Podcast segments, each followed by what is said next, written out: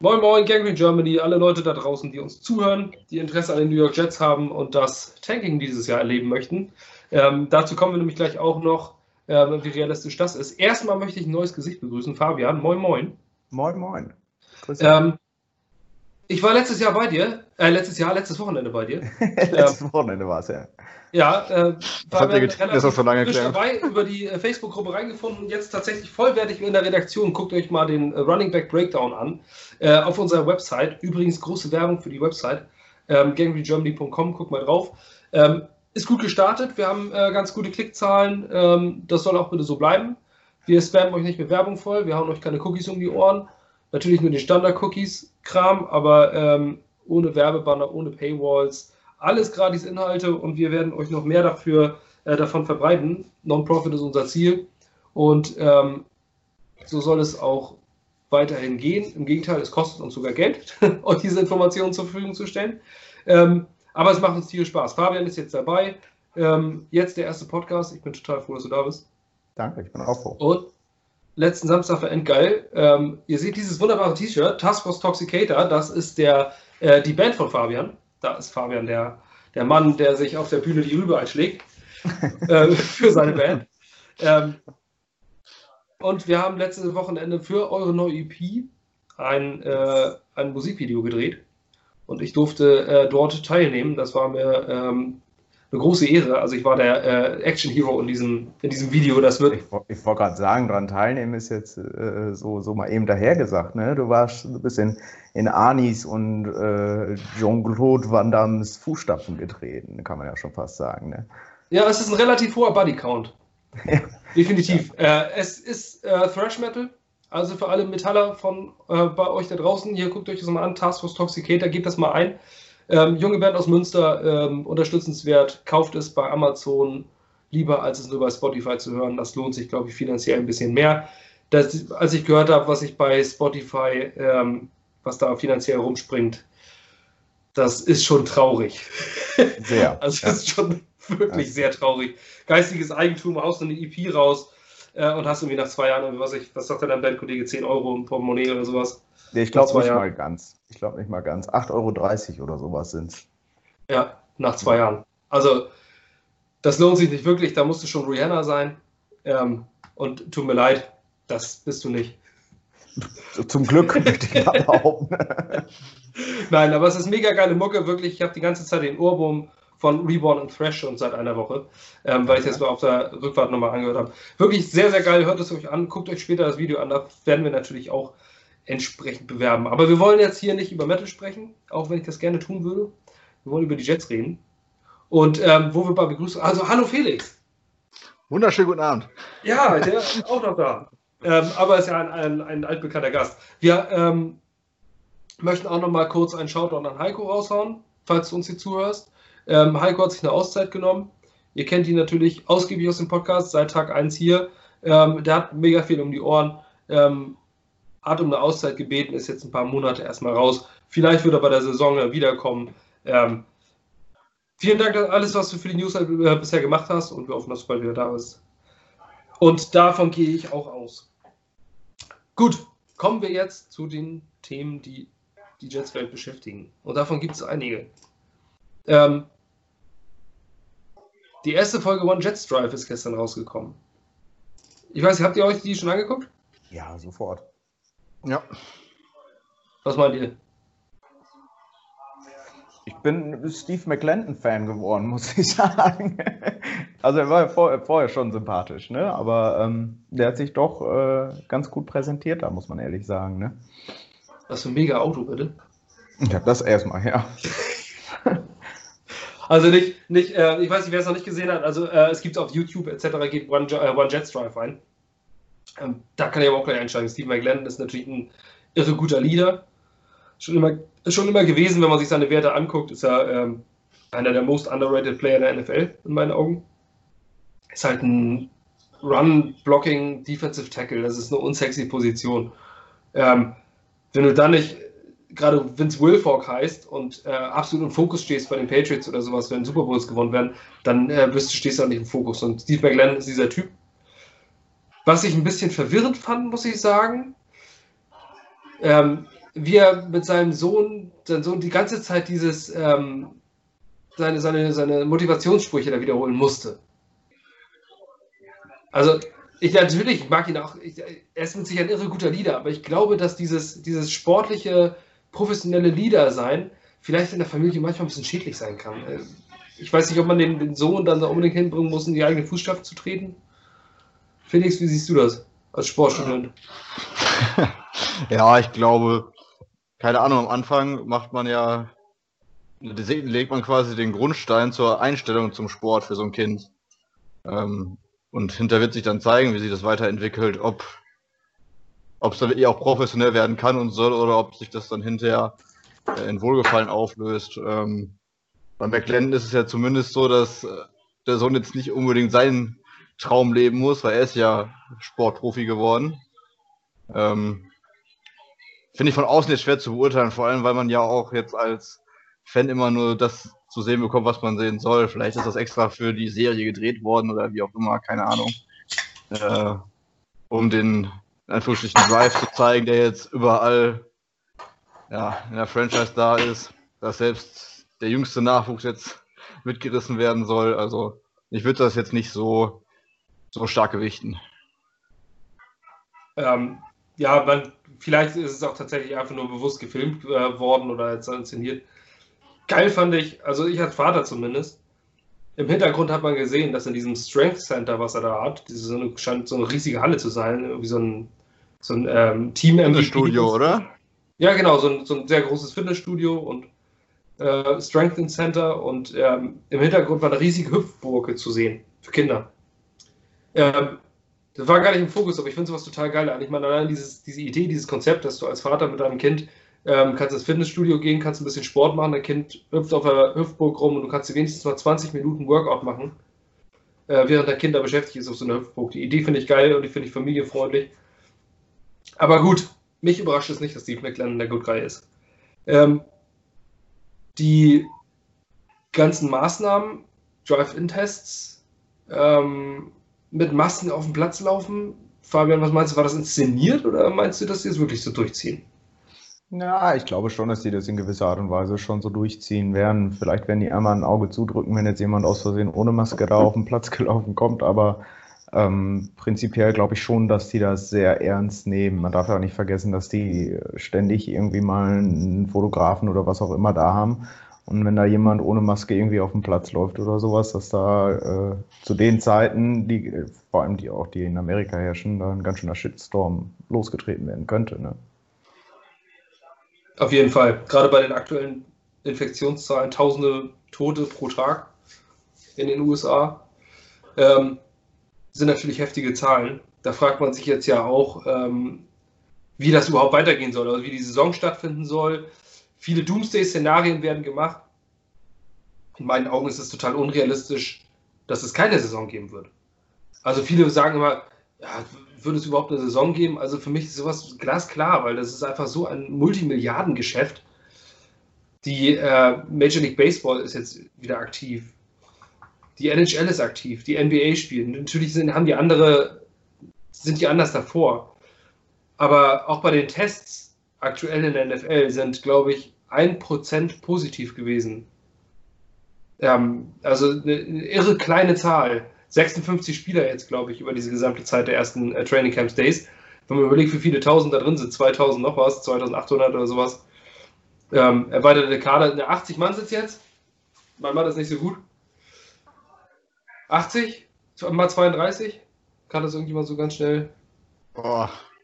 Ja.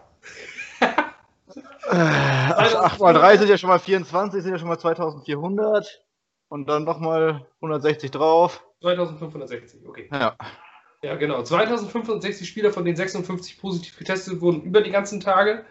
Ähm, ist im Vergleich zur Bevölkerung oder zu den Infektionszahlen relativ repräsentativ, ähm, aber noch keine groß, kein großes Desaster. Opt-out-Spieler sind bisher hauptsächlich ähm, hauptsächlich New England Patriots, würde ich sagen. Ähm, und irgendwelche Roster-Bubble-Player und CJ Mosley. Dazu wollen wir jetzt kommen. Ähm, und Leute, die Krebs hatten, ne, sind ja auch schon ein paar trotzdem dabei. Ja, klar, Marcus Cannon zum Beispiel, der äh, Right Tackle der Patriots, ist ähm, Kansas Survivor. Ähm, bei dem ist es absolut Solder. nachvollziehbar. Nate Soda bei den Giants, genau. Ja. Ähm, ich weiß nicht, hatte der auch Krebs? Hm. Ja, Ich habe gelesen, eigene Krebsvergangenheit und dass die Tochter, glaube ich, auch Krebs hat oder hatte. Okay. Ja, gut, ich meine, das ist, darüber brauchen Sie sich, glaube ich, gar nicht unterhalten, ähm, Ja. ob das nachvollziehbar ist oder nicht. Ähm, bei CJ Mosley kann man es schon. Jeder hat irgendwo Zweifel, jeder sagt, äh, fing von vornherein, das darf man nicht. Das darf man auf gar keinen Fall anzweifeln, dass jemand das tut. Ähm, anzweifeln will ich die Entscheidung auch gar nicht. Ich persönlich ähm, kann es bei jedem nachvollziehen. Aber die Jets-Seele kotzt, wenn ich das höre. Denn ähm, nicht, dass ich großartig die Entscheidung von CJ Mosley kritisiere, aber wir haben gerade Jamal Adams verloren. Und jetzt optet noch äh, CJ Mosley out. Und äh, manche Fans meinen wirklich zu sagen, ah, das hat ja kaum Einfluss. Ich habe letzt, im letzten Podcast gesagt, wir sind ohne mit Jamal Adams ein 6-Siege-Team und ohne ihn auch. Ähm, aber CJ Mosley ist jetzt auch noch dabei und das ist eine kritische Masse langsam. Das sind die beiden besten Spieler, die diese Franchise besitzt. Le'Veon Bell spielt da vielleicht noch mit, aktuell. In der Zukunft kann, sie das nochmal durchmixen, aber das sind zurzeit so die, sag ich mal, äh, hochdekoriertesten Spieler, sind All-Pros. Ähm, und CJ Mosley ist jetzt plötzlich raus und das, ist, das, das tut so irre weh für diese Defense. Natürlich hat sie letztes Jahr auch standgehalten, aber Greg Williams muss es wieder komplett, komplett umbauen. Ähm, CJ Mosley hat es erklärt, dass es hier um sein Kind geht. Ähm, und dass er diese, dass er dann mental wieder fit werden kann und diese, diese Find the Flame again und sowas. Und dieses Kind of Find the Flame again fand ich ein bisschen verwirrend, ähm, dass er das rausgehauen hat. Warum hat er denn dieses Feuer derzeit nicht? Ja, satt von der Vertragsverlängerung vielleicht. Oder vom neuen Vertrag, den er letztes Jahr unterschrieben hat. So ein Rentenvertrag. Ähm, ich finde jetzt auch nicht, dass sich seine Begründung wirklich anhört, als wenn er da groß Angst vor dem Virus hätte oder vor. Also ich, kann man ja schlecht jetzt unterstellen, aber es hört sich einfach eher so an, als wenn momentan die Motivation für ihn nicht so da ist, wie sie da sein müsste für einen Profisportler. Und dass ihm das Jahr, dieses Sabbatjahr, wenn man so nennen will, jetzt erstmal anscheinend ganz gut tut. Fabian, deine Meinung? Ja, ich denke auch, dass auch ein bisschen was mit seinen Verletzungen zu tun hat. Ich meine, bei den Bills hat er, glaube ich, zwei Quarter auf dem, äh, auf dem Feld gestanden. Dann ist er nochmal für ein Quarter am Ende der Saison reingekommen und hat sich wieder verletzt. Ähm, ich weiß nicht, ob das da auch in gewisser Art und Weise mit beispielt, dass er sagt, ich nehme mir dieses Sabbatjahr, um wirklich komplett heile zurückzukommen und äh, dann wieder ganz vernünftig zu spielen. Ich weiß es nicht, keine Ahnung. Ich, ich sehe keinen wirklich ersichtlichen Grund. Zumindest ist die Erklärung, ähm, ja, also man will ihm nicht viel vorwerfen, es ist natürlich, natürlich nachvollziehbar, dass jeder diese Option nutzt. Aber ähm, ein kleines Geschmäckle ist da schon dabei, gerade bei diesem ähm, Find the Flame Again. Eine andere Sache mal kurz. Wenn ich, wenn meine Kamera sich ausschaltet, sagt ihr bitte Bescheid. Letztes Mal im Podcast habe ich nämlich, habe mich jetzt immer darauf hingewiesen, dass ich die ganze Zeit gar nicht zu sehen war. Ähm, mein Laptop macht da manchmal komische Sachen. Da muss ich einmal Kamera aus und wieder anschalten, dann bin ich wieder da. Also sagt mir dann einfach mal Bescheid. Ich sehe gerade nur äh, dein Bildschirm. Wie? Ach, ich habe den Bildschirm geteilt, oder was? Immer noch. Ja. Ja. Ach, Mann, Leute. Jetzt nicht mehr, oder? Jetzt Nee, nicht jetzt mehr. nicht mehr. Fuck. Da haben wir, da, toll, dann sehen Leute, in welchen komischen Gruppen ich bin. Ah, zum Glück sind die, sind die äh, nicht so schlimm oben. Mann, oh Mann, das war knapp. okay, das meine ich für Bescheid sagen. Naja, gut, wollen wir jetzt einfach weitergehen. ich, ich, ich dachte, du siehst das einfach nur wie bei dir auf dem Bildschirm. Also, dass dein Bildschirm quasi so aufgenommen wird, wie du uns dann siehst. nee. ähm, Dann gibt's jetzt mal gibt's noch ein Standbild bei YouTube diesmal. Aber da kann man dann vielleicht irgendwas mit irgendwelchen Filmrooms oder sowas einbauen später. Das ist aber eine ganz geile Idee.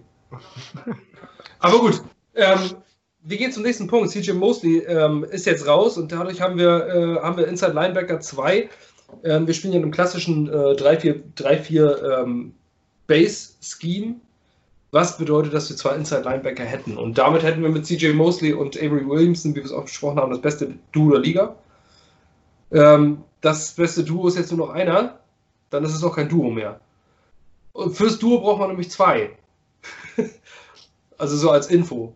Ähm, und den zweiten, den suchen wir jetzt. Äh, wir haben, äh, sollte klar sein, dass Avery Williamson, der jetzt immer noch auf der Verletztenliste ist, ähm, aufgrund seiner schweren Verletzung letztes Jahr, aber in den allerletzten Zügen, also ich sag mal, der Ladebalken ist bei 98 Prozent.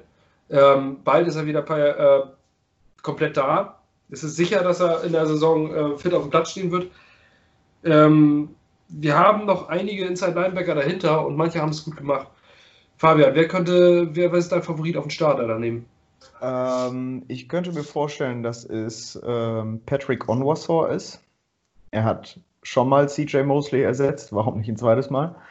Oder wenn ich mir auch durchaus vorstellen könnte, ähm, gut, James Burgess ist im Moment auf der Covid-Liste, glaube ich, ne? Mhm. Aber ähm, Blake Cashman hat für mich nicht überzeugt, muss ich ehrlich sagen. Da würde ich dann tatsächlich eher noch mit äh, Nivelle Hewitt gehen. Ich, ich, hätte, ja, meine Meinung ist, Patrick Onwasor wird es erstmal machen. Felix, den hat man in der äh, Free Agency geholt. Kommt aus ja. Baltimore und, ähm, und hat eine Geschichte zumindest mit, äh, mit Joe Douglas. Ähm, Meinst du, dass er vielleicht auch aus diesem Grund geholt wurde? Also jetzt nicht, äh, um CJ Mosley zu ersetzen, aber um äh, als erster Backup da zu sein? Das kann sein, oder um ihn neben CJ Mosley aufzustellen, weil die beiden sich erkennen. Ähm, ich hoffe, wie gesagt, ich finde Blake Cashman gut. Ich finde, der hat für den fünften Runden Rookie letztes Jahr schon ähm, Ansätze, gute Ansätze gezeigt. Ähm, das ist natürlich auch direkt viel Druck bei ihm gewesen, nachdem die beiden eigentlichen Starter ausgefallen sind. Ähm, ich hätte jetzt gedacht, dass Onwasor startet, wenn er neben CJ Mosley spielen sollte. Jetzt halte ich das Rennen eigentlich für relativ offen, dass das Trainingscamp da sehr entscheidend sein wird. Ähm, weil von den jetzigen Spielern in der letzten Saison niemand mit Williamson zusammen im Regular Season Spiel gespielt hat. Ähm, ja, wie gesagt, ich hoffe auf Cashman, dass der, wenn er sich jetzt ein Jahr klimatisiert hat, ähm, auch alle Tackles trifft. Ja, ähm, Blake Cashman sehe ich aber sehe ich auch ähnlich. Also ich finde das äh, äh, ähnlich wie Fabian. Also ich finde auch, ähm, erstmal sind noch alle da. Also irgendwie ist die Qualität bei mir gerade hat gerade nachgelassen. Bei euch auch oder nicht? Nö. Nö. Okay, dann liegt es an mir. Ähm, also Blake Cashman fand ich auch, also klar, Fünftrunden Rookie, was willst du erwarten? Du kannst ja nicht sagen, dass er gleich reinkommt und äh, unter alles abreißt. Zumal wir letzte Saison vor dem Jahr ja eigentlich auch Avery Williams und CJ Mosley hatten und gesagt haben, dahinter kannst du in Ruhe lernen. Und Neville Hewitt hat ja eigentlich schon gezeigt, dass er zumindest ähm, als äh, ja, Security Blanket da was machen kann. Er ist in der Coverage furchtbar. Ähm, aber es hat irgendwie trotzdem hingehauen, dass er, dass er ähm, wie ein NFL-Spieler aussah. Aber Blake Cashman finde ich auch, also da waren Miss-Tackles dabei, da habe ich mir die nicht vorhandenen Haare noch ausgerauft. Ähm, wo er einfach wirklich dran vorbeigesprungen ist. Also ein ganz einfaches Ding, wo du sagst, Mensch, da musst du doch einfach nur kurz mal den kurzen Break machen, einmal kurz stehen bleiben und dann ran und er ist einfach durch an dem vorbeigelaufen. Weiß ich auch nicht so ganz. Aber klar, als Rookie aus der fünften Runde, ähm, denke ich mal, wurde es auch ein bisschen overrated. Äh, diese diese Miss-Tackles kann durchaus mal passieren. Der Speed in der NFL ist einfach eine ganz andere Nummer als im College.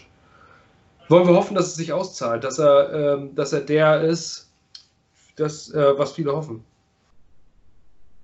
Ähm, mein Tipp ist James Burgess.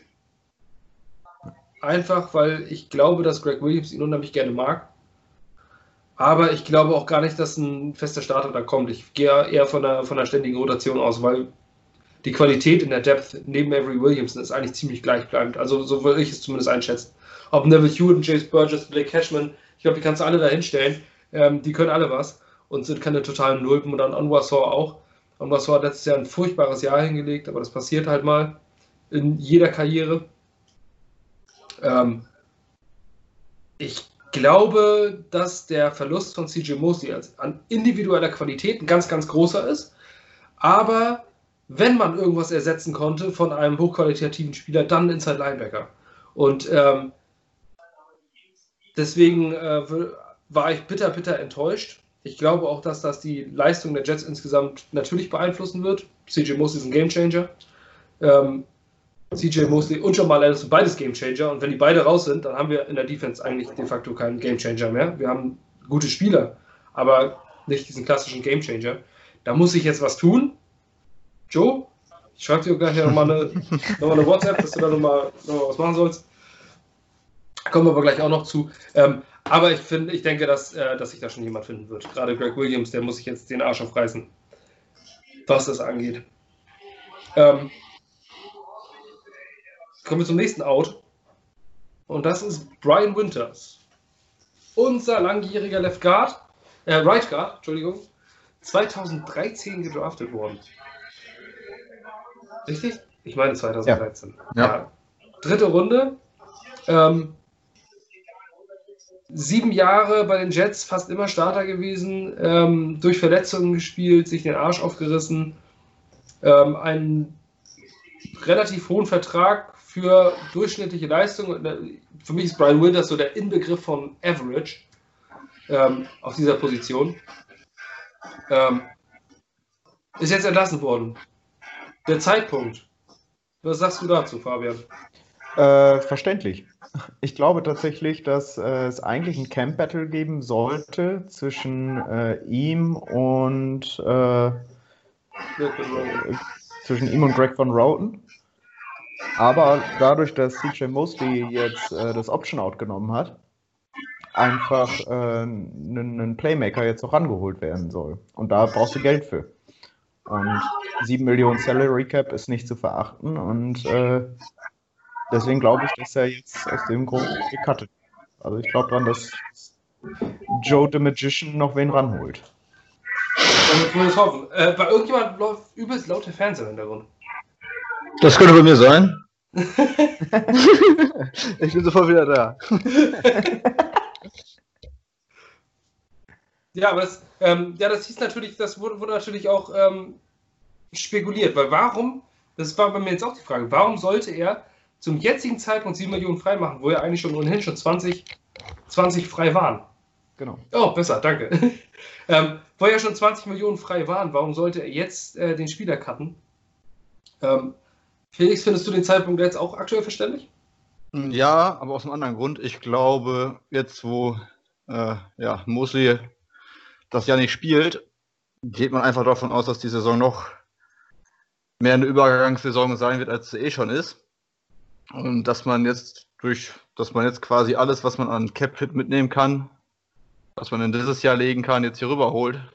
Ich gehe davon aus, dass deswegen Winters jetzt gecuttet worden, äh, ja doch gecuttet worden ist, dass dann im Zuge dessen auch Enunwa ähm, ja, gecuttet wurde. Das, äh, die Gehälter verrechnen sich ja, glaube ich, relativ äh, gut miteinander. Dass quasi alles jetzt nach vorne gezogen wird, damit man in der nächsten Saison, wenn äh, ja, weniger Geld zur Verfügung steht, insgesamt, dass man da weiter unterm Limit liegt, unter der Grenze und dass man da äh, vielleicht einen Angriff auf neue, neues Spielermaterial oder auch Vertragsverlängerung machen kann. Ich meine gelesen zu haben, wenn wir, sollten wir Bell nächstes Jahr noch cutten, haben wir am meisten Cap Space von allen Teams Stand heute. Und ich glaube einfach, dass jetzt so in diese Richtung schon gedacht wird, dass das zukünftig ein cleverer Move war. Ich glaube nicht unbedingt, dass jetzt noch das große Signing kommt. Ähm, das wird natürlich immer vermutet, wobei natürlich auch, man auch immer sagen muss, ähm, es gibt noch 31 andere Teams. Ähm, es ist ja nicht so, dass alle auf den Anruf der Jets warten. Ähm, bei Brian Winters bin ich persönlich schon eher der Meinung von Manny Schmeter von den NY Daily News. Ähm, viele kennen ihn, viele ähm, streiten sich um ihn. Ähm, ich lese seine Berichte ganz gerne, natürlich mit der gebotenen äh, Vorsicht, ähm, dass er manchmal über das Ziel hinausschießt. Aber Manish Meta war der Meinung, ähm, dass es ein klassenloser Move ist zu diesem Zeitpunkt. Ähm, weil man ihm ja versprochen hat, den Camp Battle auszufechten mit Greg von Roden. Ähm, wir haben drei potenzielle Starting Guards, Alex Lewis, Greg Van Roten und Brian Winters und man hat gesagt, es ist eine Open Competition. Ähm, Brian Winters kommt rein ins Gebäude, trainiert eine Woche und wird dann rausgeschmissen. So, das hätte man vorher machen können. Also in meinen Augen, gerade wenn, wenn bei anderen Spielern, die vielleicht ein halbes Jahr hier sind, oder Leute wie Truman Johnson oder sowas, die durchgehend mit dem Mittelfinger ins Gebäude kommen, das ist eine andere Nummer. Aber Brian Winters hat sich seit, seit sieben Jahren den Arsch aufgerissen für die Jets. Ähm, durch Verletzungen durchgespielt. Ähm, Spieler sind rumgelaufen mit diesem T-Shirt Winters is coming. Er ist also ein irre respektierter Spieler. In One Jets Drive haben wir schon gesehen, Familienmensch, ein unheimlich ruhiger Charakter. Ähm, und wie gesagt, trotz Verletzungen immer gespielt, immer für die Jets gespielt und ihm dann sagen, okay, du hast jetzt diese Chance, das äh, auszufechten und ähm, dann entlässt man ihn, finde ich nicht in Ordnung von den Jets, muss ich sagen. Äh, man hätte es zur Free Agency machen können. Die Situation war klar, welche da ist. Das Geld ist jetzt nicht dringend notwendig. Ähm, und denn Winters hätte dann eine bessere Chance gehabt, irgendwo ähm, entsprechenden Vertrag für seine bisherigen Leistungen irgendwo äh, abzugreifen, weil die Teams dann Geld haben. Jetzt haben sie es nicht.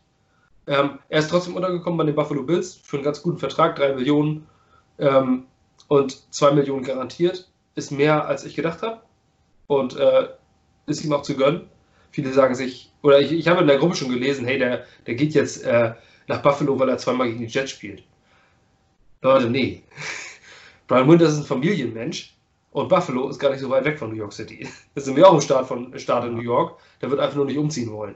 Der wird in der Region bleiben, wo er, wo er sich auskennt. Und da wird dieses Angebot mit drei Millionen, ja, das nimmst du an. Man muss ja jetzt auch sagen, finde ich, man weiß ja nicht, was hinter den Kulissen gelaufen ist.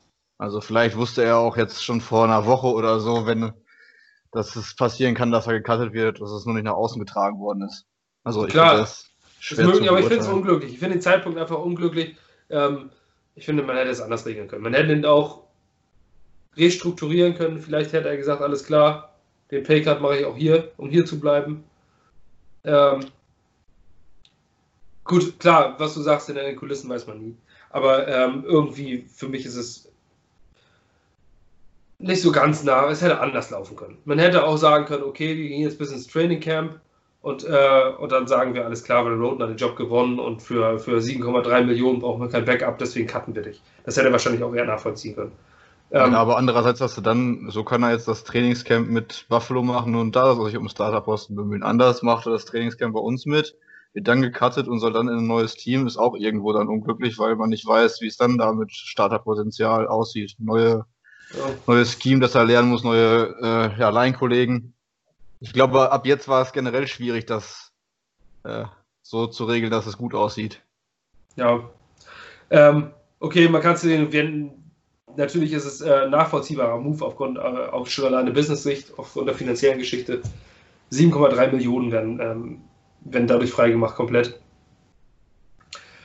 Aber gut, das ist auch nur eine Kleinigkeit. Ähm, zumindest hat er sich noch nicht negativ geäußert. Der Einzige, der es getan hat, war Jamal Adams. Haha, welche Überraschung. ähm, der hat irgendwie auf einen Tweet von Brian Winters geantwortet. Gut, wollen wir nicht weiter darauf achten, der soll uns relativ Wurst sein. Quincy in Noonball wurde auch rausgeworfen. Ähm, Fabian, ich hatte dich noch gar nicht gefragt, wie bist du Jets-Fan geworden? Ach Gott, ähm, ich habe damals mit dem Kumpel immer äh, erstmal einen Super Bowl geguckt. Ich glaube 2013 war es gewesen oder sowas. Ich bin ja erst geschmeidige 26, muss ich ja dazu sagen. Ähm, und äh, irgendwie hat sich das dann etabliert, dass wir jede, jeden Sonntag dann zusammen Football geguckt haben. Und hier in Münster gibt es, äh, muss ich jetzt auch mal ein klein bisschen Werbung für machen, die Haifisch Bar, äh, eine Sportsbar, die, die ähm, dann äh, NFL Red Zone überträgt. Und ja, dann kamen dann irgendwann die Spiele. Äh, Ryan Fitzpatrick als, als Quarterback damals von den Jets und alles. Ich weiß nicht, irgendwie hat es mich dazu hingezogen und das hat sich dann so entwickelt. Ne? ist eine tiefe Liebe entstanden in der Zeit. Ja, man verliert sein Herz nur einmal, das ist ja tatsächlich ja. so. Gerade, also wirkliche Sportfans, ähm, ist ja meistens so. Man verliert sein Herz und danach fragt man sich, scheiße, warum ausgerechnet? Na, das ist ja wie in der Partnerschaft, da hast du keine, willst du eine, hast du eine, willst du eine andere? Ja. und und ähm, ich habe jeder, jeder, aber um, wo, ich, wo ich da eigentlich dazu kommen wollte, ich jetzt wollte ich hier nicht weiter abschweifen, sondern aufgrund der Zeit, und ich weiß ja um dein Alter und die ungefähre Zeit, ähm, dann war Quincy Enuma für dich ja relativ zur anfänglichen Jets-Zeit äh, ein ganz großer Name. Das ist wahr, das ist wahr. Quincy Nunva war ein großer Name. Ich bin auch weiterhin großer Quincy Nunva-Fan. Ich mag ihn auch aus, aus so vom, ähm, vom Charakter her und sowas alles. Aber man muss leider sagen, aufgrund der Verletzung, und ich als Krankenpfleger kann das, glaube ich, ganz gut einschätzen, mit Nackenverletzungen solltest du halt nicht Sonnensport spielen. Ähm, der Vertrag, den er gekriegt hat, das ist schön für ihn, das freut mich sehr für ihn, das ist doof für die Jets. Ähm, aber ich kann den Move völlig nachvollziehen. Es ist letztendlich, wenn man so möchte, für beide Seiten das Beste, auch wenn es einem schwer abgeht. Ja, diese, also für mich, ich, ich war ein, wenig, ein wenig überrascht, muss ich sagen, weil der Move ja wirklich überhaupt gar nichts bringt. Also bringt nichts. Der hat jetzt äh, 6 Millionen Cap Space, ähm, dass er sowieso frisst, ob er jetzt entlassen wird oder nicht. Also es wird nichts befreit und in 2021 wird auch nichts befreit. 4,1 Millionen Injury Guarantee. Ähm, zu dem Zeitpunkt, als er den Vertrag bekommen hat, das war das Jahr 2016, ähm, als Eric Decker sich verletzt hat und äh, Brandon Marshall nur noch ein Schatten seiner selbst war. 2005 war ja dieses irre gute Jahr, das, was du angesprochen hattest, mit Fitzmagic, die Saison, als ähm, er diverse Jets äh, Passerrekorde gebrochen hat. Ja, nicht diverse, die meisten Passyards in der Geschichte der Jets hat immer noch Joe Namath mit 4002 oder 4003. Ähm, das nicht, aber die meisten Touchdowns geworfen, über 30, glaube ich. Mhm. Ähm, 1500 Yards alleine auf Brandon Marshall, das war ein irre gutes Jahr. Dahinter war ein Sechstrunden-Pick aus dem Jahr 2014, der wenig aufgefallen ist, aber durch seine Physis doch präsent war. Und dann 2016 plötzlich ähm, Fulltime-Starter wurde, 857 Yards, vier Touchdowns, 58 Catches, ähm, die Zahlen sind jetzt vielleicht nicht so, dass man in der NFL sagt, boah, ist das beeindruckend, aber wenn man ihn spielen hat sehen, war da so ein irres Talent. Der Typ ist so physisch, dieser, dieses ähm, nach dem Catch, was er da veranstaltet hat, der hat mit dem Stiffarm Leute einfach aus dem Weg geworfen. Ähm, da war so viel Talent. Und das ging dann 2017, war er dann wieder Starter. Da wurde, also, hat er sich allerdings sofort verletzt. Dann war er 2018 für Sam Darnold nochmal kurz da. Da kam dann auch wieder eine Verletzung. Ähm, also 2017, 2018 und 2019 war er auf Injured Reserve. Ähm, mit zwischendurch nur ganz, ganz wenig Spielzeit. Und äh, da hat ihm Mike McKagan hat sich dann gesagt, das ist doch eine gute Idee, äh, diesem Spieler einen Vierjahresvertrag für 36 Millionen zu geben, dem wir auch eine Verletzung garantieren. Ähm, was du schon gesagt hast, nett für den Spieler, aber für mich eine Katastrophe, dieser Vertrag. Schon zu dem Zeitpunkt gewesen, manche andere mögen es anders sehen aber es hat sich jetzt auch gezeigt. Ich frage mich bei diesem Move, ist das vielleicht präventiv, bevor der nachher sagt, ich mache jetzt die Opt-out-Version hier und dann bin ich auch noch bis 2022 unter Vertrag. dann kriege ich da auch noch sicheres Geld, ihr Pisser. So, also das so, so, glaub, so schätze ich ihn nicht ein. Ich habe ihn selber mal, mal, mal treffen dürfen. Ist ein irre ähm, bodenständiger Typ, so ganz ruhig, immer Augen runter, Kopf runter und hat hier die Autogramme gegeben. Total angenehmer Mensch. Aber Felix, glaubst du, da ist das eine Verschwörungstheorie vielleicht? Ich könnte mir das schon vorstellen. Also, keine Ahnung, was im, wie heißt es, man schaut jedem nur vor den Kopf. Keine Ahnung, was im Kopf vorgeht. Irgendwo könnte man es ja auch nachvollziehen. Äh, dass man gerne noch. Also, Basti hängt jetzt bei mir. Ich weiß nicht, ob ja, der. Ja, bei mir hängt er auch. Bei mir hängt er auch. ich wollte dich nur erst ausreden lassen. ja, aber jetzt habe ich. Warte ich mal ab, ob er gleich wieder da ist, sonst ist die Aufnahme ja auch. so, ich glaube, das gab es eine Unterbrechung. Ich versuche das nachher äh, nochmal zusammenzuschneiden. Ja, kein ähm, Problem. Also, ähm, wir waren gerade bei Quincy Numa. Na, ich fange einfach nochmal an. Verschwörungstheorie. Äh, ich kann mir das schon vorstellen. Immer noch nicht jetzt, bevor du anfängst, Felix. Äh, Basti, man kann dich immer noch nicht erkennen. Dann kann man nicht. Ich sehe beide nicht. Jetzt erkennen. Jetzt, Jetzt sehe ich beide. Sauber. Alles wieder so. Also, äh, ist das einfach nur ein präventiver Move, um das Opt-out äh, auf die lange Bank zu schieben? Ich könnte es mir vorstellen. Also, ich kenne ihn jetzt persönlich nicht. Ist schwierig zu beurteilen, nur wie heißt, man schaut den Leuten nur vor den Kopf. Irgendwo wäre es vielleicht auch ähm, nachvollziehbar. Jeder ist sich da manchmal vielleicht auch selbst der Nächste. Ist ja schön, wenn man ein Jahr lang länger Planungssicherheit hat. Ähm, wenn man sowas macht, vielleicht geht man selbst davon aus, dass man vielleicht sogar nochmal spielen kann. So hätte er ein Jahr länger die Möglichkeit eventuell gehabt, an der Rehabilitation zu arbeiten. von seinem Gedankengang her, wenn er diese Opt-out-Option äh, nutzt. Ähm, und von daher kann ich mir schon vorstellen, dass das einfach ein Sicherheitsmove war, um Planungssicherheit einfach für die nächsten Jahre zu haben, wo man ja eh noch nicht weiß, wie das Capspace sich äh, über 2021 hinaus weiterentwickelt.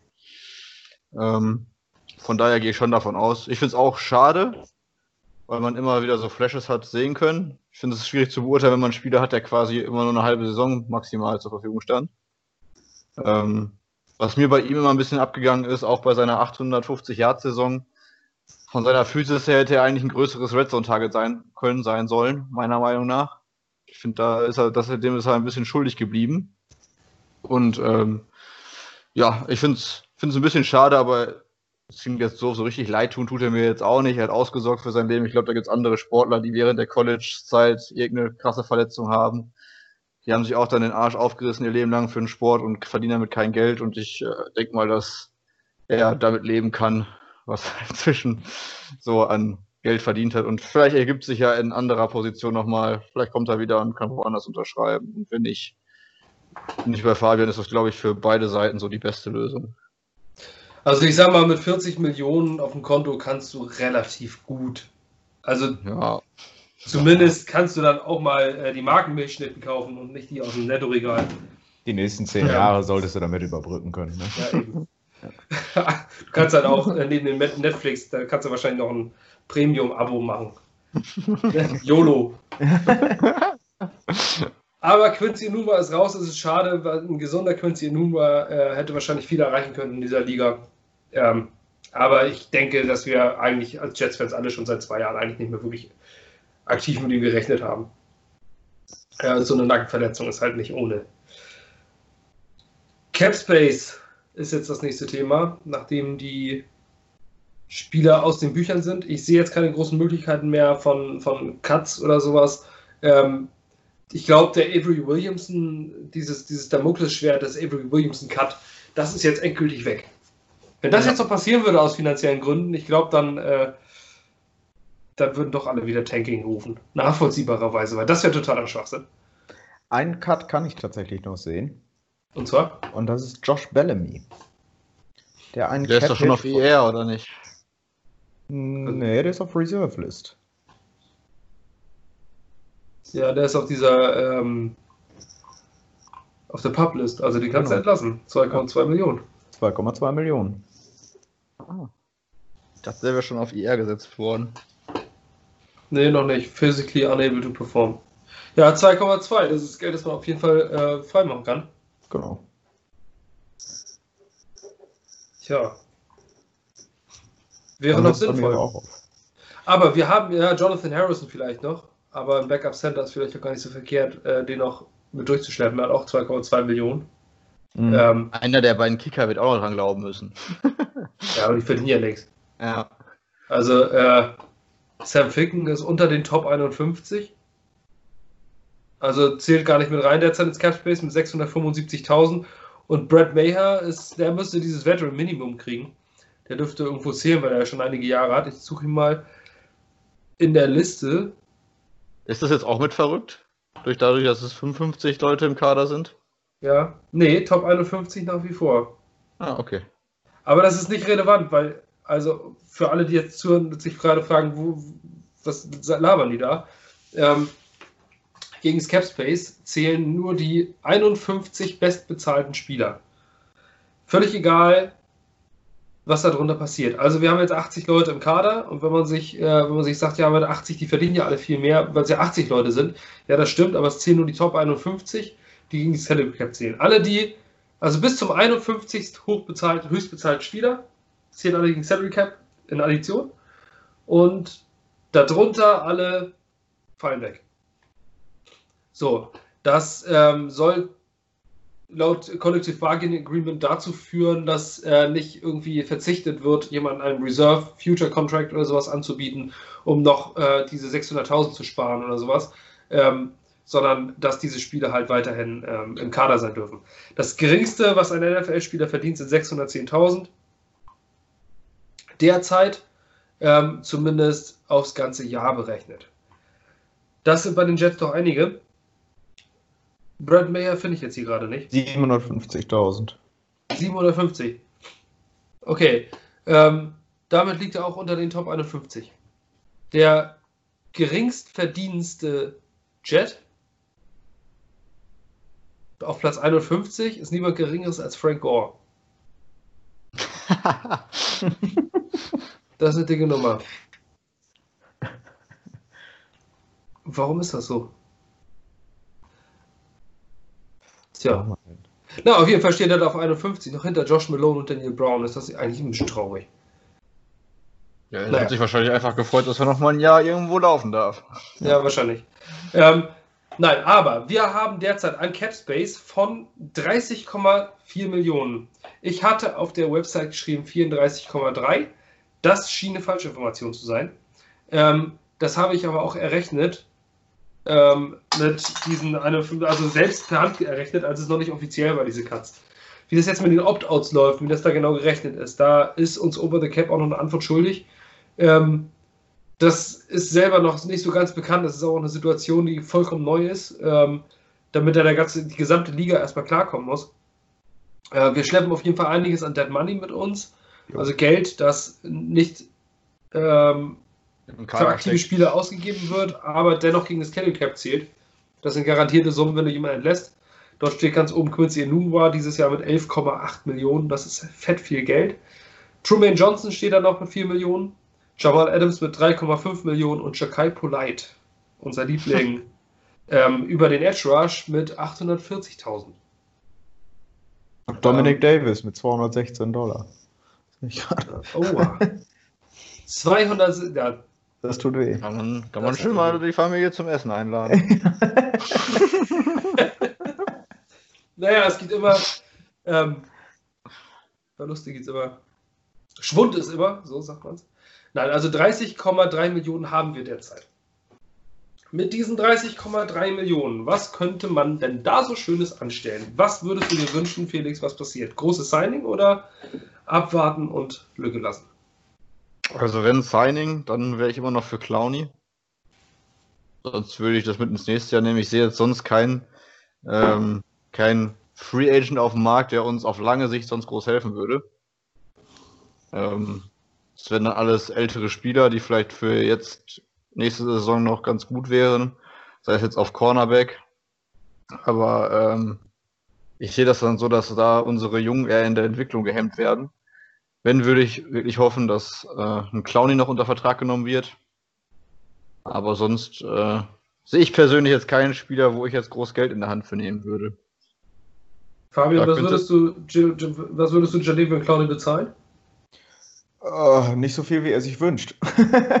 Und ich glaube, auch ein Joe Douglas würde nicht so viel bezahlen.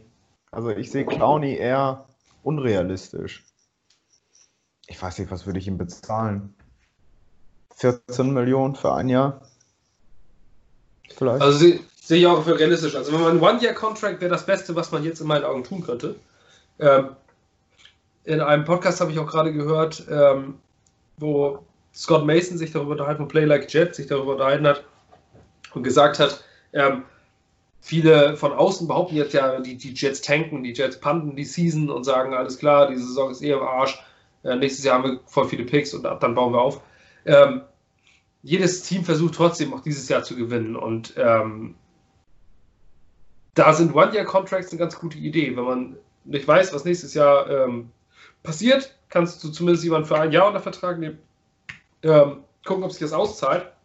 Denn gerade in der jetzigen Situation, die Jets werden in Power Rankings gerne so von 28 bis 32 gelistet derzeit. Wenn ich die grüne Brille absetze, gehe ich da sogar mit. Aber das bedeutet nicht, dass man chancenlos ist. Ich meine, wir haben immer noch einen Le'Veon Bell als Running Back da stehen. Wir haben immer noch einen äh, Quarterback, der, ähm, der das Talent zu einem Top 5 Quarterback hat.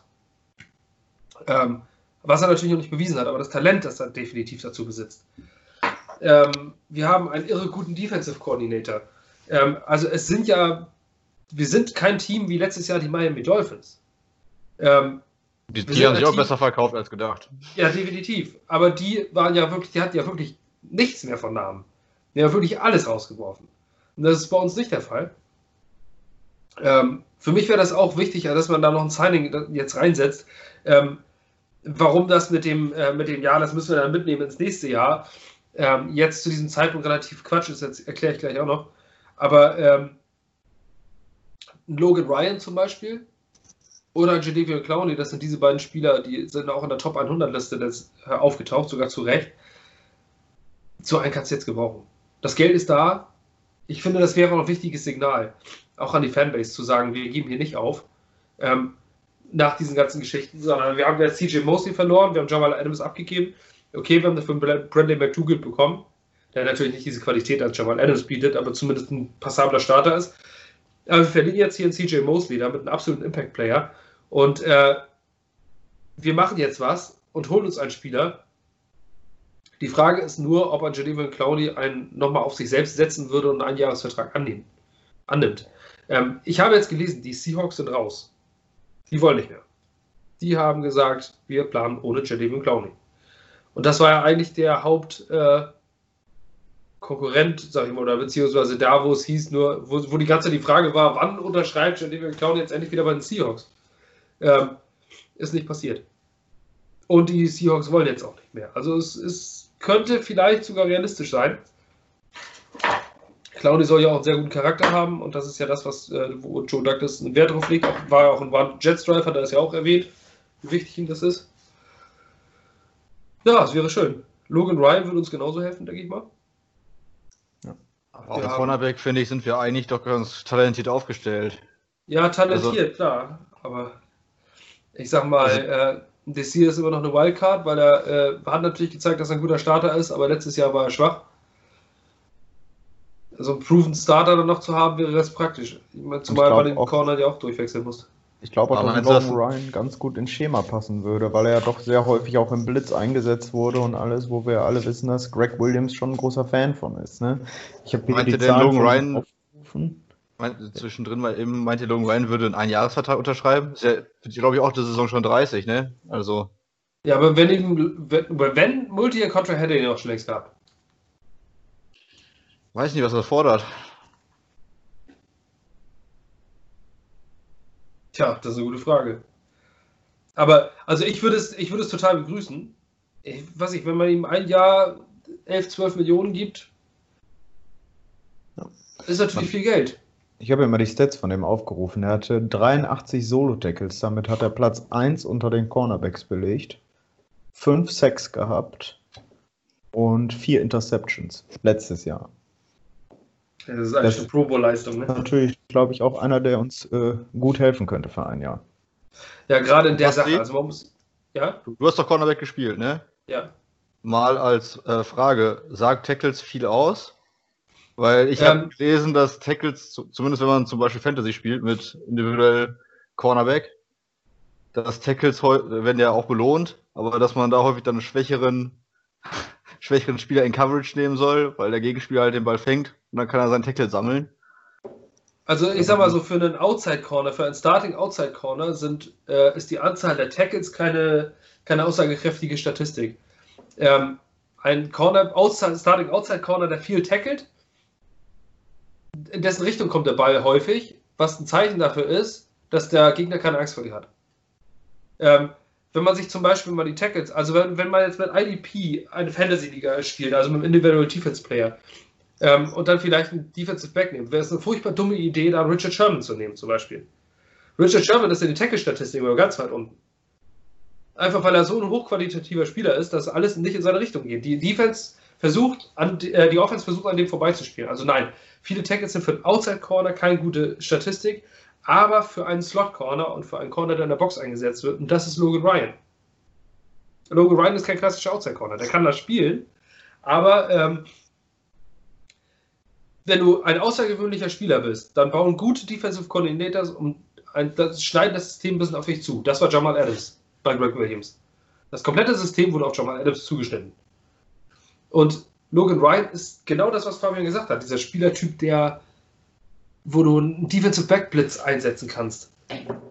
Wenn du, du, da eine Kombination noch, du hast jetzt einen Bradley McDougall als zweiten Safety, der die Stärken hat, lest den äh, Safety, äh, der Safety Breakdown, den ich ähm, geschrieben habe, den wir über unsere Website veröffentlicht hab, äh, haben heute, könnt ihr auch, auch nochmal angucken, da steht es auch nochmal drin. Ähm, Bradley McDougall ist ein anderer Spielertyp. Der ist kein, kein Box-Safe, kein klassischer Box-Safety. Der kommt nicht, der kommt zwar schon mal an die Line of Scrimmage, aber er blitzt nicht. Er hat in sieben Jahren nur 70 äh, Pass-Rush-Snaps gehabt. McDougall. Die macht Jamal Adams fast in einer Saison. Der ist einfach nicht der Typ dazu. Und äh, da ist er auch nicht wirklich erfolgreich gewesen. Der ist auch so ein Typ tiefer Safety, tiefe Coverage. Dann haben wir jetzt Marcus May, dann haben wir Ashton Davis und dann haben wir äh, Bradley McDougall, die tiefe Coverage machen.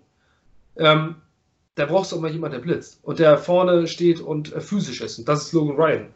Die Kombination aus Bradley McDougall, Marcus May und dem blitzenden Logan Ryan, die wäre schon geil. Also, ähm, doch, in der Form sehe ich ihn. Wir haben an Slot Corner bisher eigentlich nur Brian Poole. Der ist irre, irre gut. Das muss man sagen, in seinem Job. Aber ein Slot Corner reicht nicht. Ähm, denn wie oft spielst du gegen Gegner? Wir spielen zum Beispiel gegen Arizona dieses Jahr. Die stehen da ständig mit vier Wide Receiver. Da kannst du nicht immer den Safety vorziehen, da brauchst du vielleicht auch noch einen zweiten Slot Corner. Ähm, in meiner, meiner Meinung nach für Greg Williams und, sein, äh, und seine skill-orientierte Defense wäre Logan Ryan ein sehr, sehr gutes Signing. Ja. Das sehe ich auch. Jetzt habe ich lange gesammelt, ne?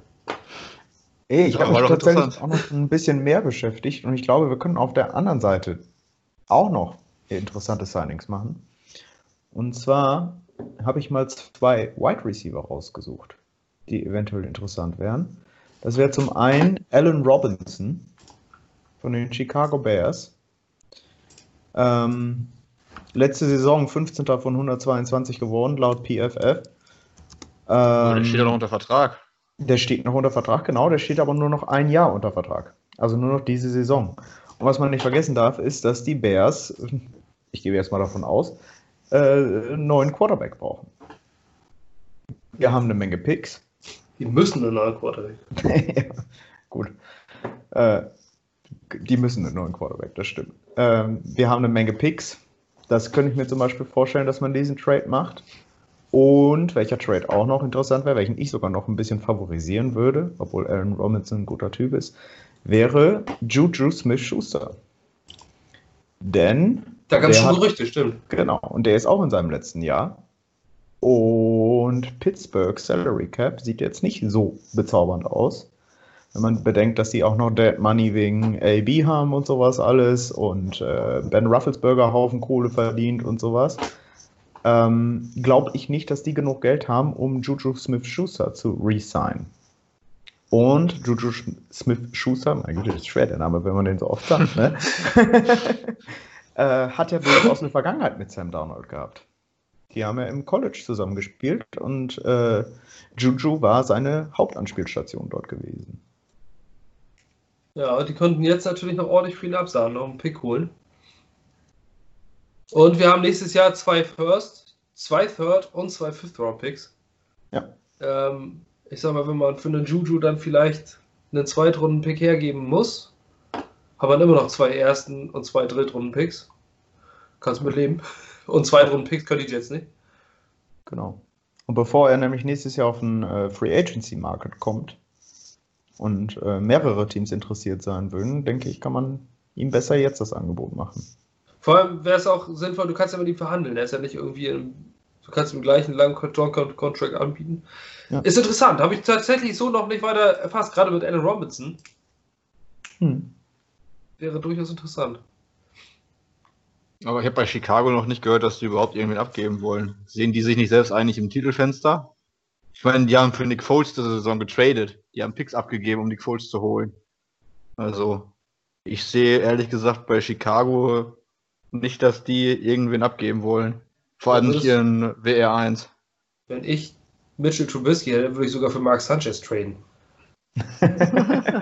Aber ich meine, die haben einen Drittrunden-Pick abgegeben für Vogels, ne? Und den teuren Vertrag, obwohl der selbst bei Jacksonville äh, ja, wahrscheinlich von allein nicht gestartet hätte. Nee, da ist ja Gardner Minshew. Ja, deswegen.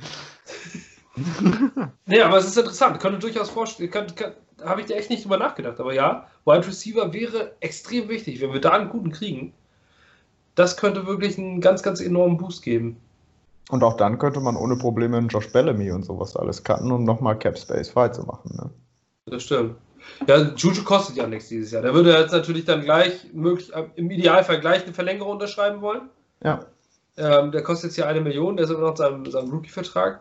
Aber kannst ja gleich machen. Kannst du gleich einen Vertrag auf den Tisch legen und sagen: Hier, guck mal, Adam Robinson ist verhältnismäßig teuer.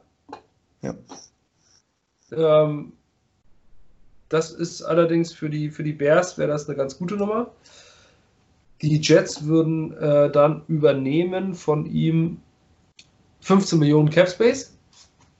Mhm. Für einen ähm, Nummer 1 Receiver mit 27 Jahren für mich absolut bezahlbar, absolut in Ordnung, durchaus im Rahmen. Ja. Ja, im unteren Rahmen. Das ist schließlich für, ich meine, Allen Robinson hat es wirklich, der hat es wirklich drauf. Absolut, Ähm, absolut. 98 Receptions für 1140 Yards. Ne? Und das von Trubisky. Ja, ja, genau. Eben. Das darf man ja nicht vergessen. Ich meine, das macht dich nochmal, das macht dich eigentlich fast zum 2000 Yard Receiver. Ja. Ja, wenn man überlegt, was da alles an dir vorbeigeflogen ist. Wenn das auch angekommen wäre. Weil 11 Millionen Cap Savings hätten die Bears dadurch. 11,7 äh, Yards pro Reception. Das ist schon eine irre gute Zahl. Der hat mir auch damals bei den Jaguars sehr gut gefallen. Das wäre ein schönes Signing gewesen, ist aber nicht passiert. Ja, durchaus eine Möglichkeit. Ähm, wäre interessant. Die Frage ist dabei allerdings wirklich, ob Joe Douglas äh, traden mag, ob er das überhaupt möchte oder ob er sich da hinstellt. Ähm, das werden wir die nächsten Tage sehen, wenn dann wird in den nächsten Tagen was passieren. Jetzt ist gerade die Deadline ausgelaufen. Ihr werdet es wahrscheinlich jetzt schon alle gelesen haben. Aber Tredavious White wird nicht out-opten. Der, also mein Lieblings-Cornerback der NFL. Von den Buffalo Bills, ja, ich weiß, von unserem Rivalenteam, aber Tredavious White zuzugucken, ist einfach ein absoluter Augenschmaus. Ähm, der ist, war ja immer, hieß ja immer, das könnte eventuell ein Opt-out geben, macht er jetzt allerdings nicht. Nur kurz als Randinfo. So, werden wir noch einen Trade sehen? Ich glaube eher nicht, auch wenn es interessante Spielereien sind. Jetzt gucke ich hier noch einmal kurz. Ich glaube, genau, was ich noch sagen wollte, wo ich hinaus wollte, bevor wir fast schon zum Ende kommen, ist dieses Cap Carryover. Viele reden jetzt davon, ähm, dass man das Cap Space ja mitnimmt. Nächstes Jahr wird es weniger Cap Space. Ja, nächstes Jahr sind es aber auch nicht, wie es jetzt heißt. Dieses Jahr sind es, glaube ich, knapp 200 Millionen. Nächstes Jahr haben sie gesagt, 175 Millionen und alle kriegen schon die, das äh, P auf der Stirn und sagen sich, warum, ähm, oh Gott, es ist aber viel weniger und das heißt einfach nur, dass es nicht unter 175 Millionen fällt nächstes Jahr, also es kann auch bei 190 liegen. Es ist einfach nur die Untergrenze, die jetzt festgelegt wurde. Die ist wahrscheinlich. Haben die nicht er errechnet, dass es rechnerisch bei 158 oder so Stand heute wahrscheinlich Ja, das kann sein. Will. Also es wurde verhandelt, dass es auf keinen Fall weniger als 175 mhm. sind. Das ist die Untergrenze weniger Cap Space wird definitiv nicht passieren. Das Cap Space koppelt sich ja an die Einnahmen der NFL aus dem Vorjahr. Immer. Ähm, die Einnahmen der NFL waren in letzter Zeit immer fast stetig pro Jahr 10% höher als, äh, als im Jahr davor, also so, so zwischen 5 und 10%. Und dementsprechend steigt dann auch das Salary Cap. Ähm, nimmt die Liga mal angenommen 32 Millionen Dollar mehr ein, dann hat jedes Team eine Million Dollar mehr Cap Space. Also um das jetzt ganz vereinfacht zu sagen, das ist eine prozentuale Geschichte. Ähm, das ist schwer, schwer zu sagen, äh, schwer, schwer einfach zu erklären. Äh, es gibt ein Buch Crunch Numbers, kann man sich gerne gucken, das ist vom letzten äh, Collective Bargaining Agreement, lohnt sich sehr.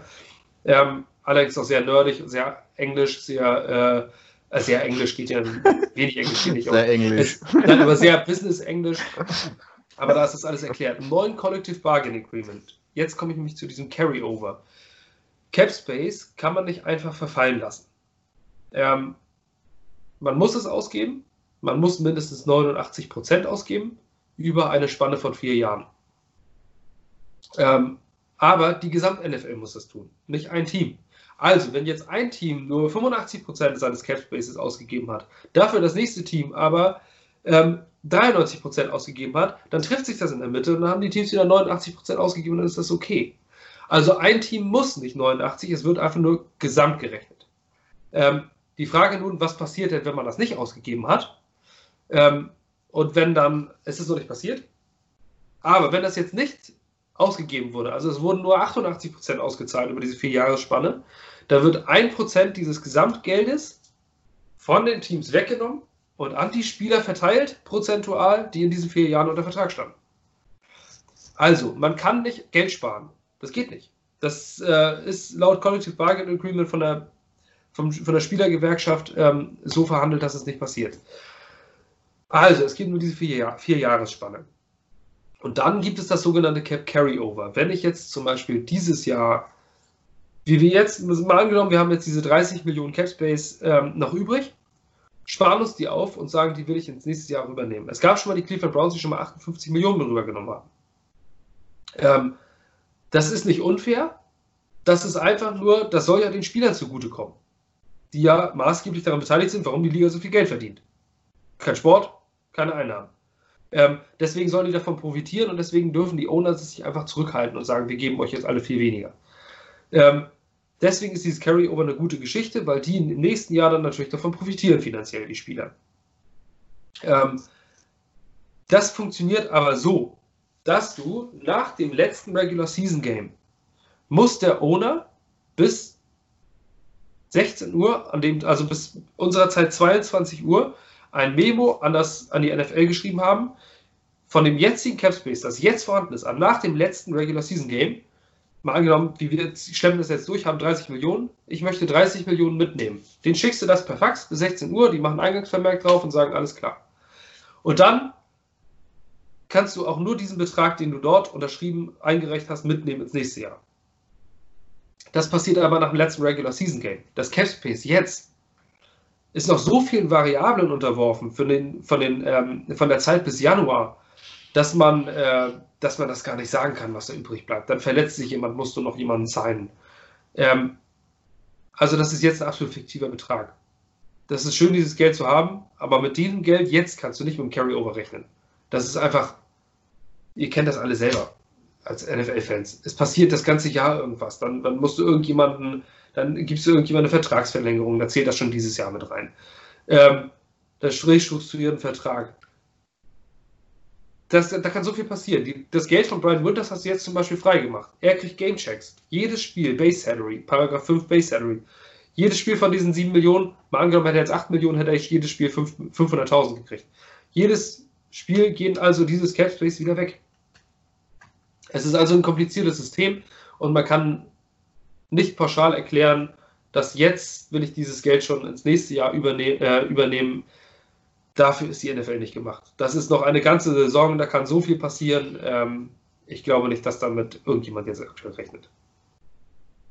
Ja. Man braucht sich ja nur mal vorstellen, dass verletzen sich zwei Running Backs von uns und wir müssen Coleman sein oder sowas. Ne? Dann ist auch schon wieder bedeutend weniger.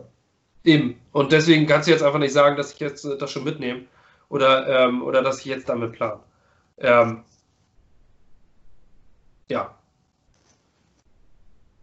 Also, um es festzuhalten, das habe ich auch tatsächlich nachgelesen, steht in Artikel 13 Absatz 5 Nummer 6 des Collective Bargain Agreements. Mhm.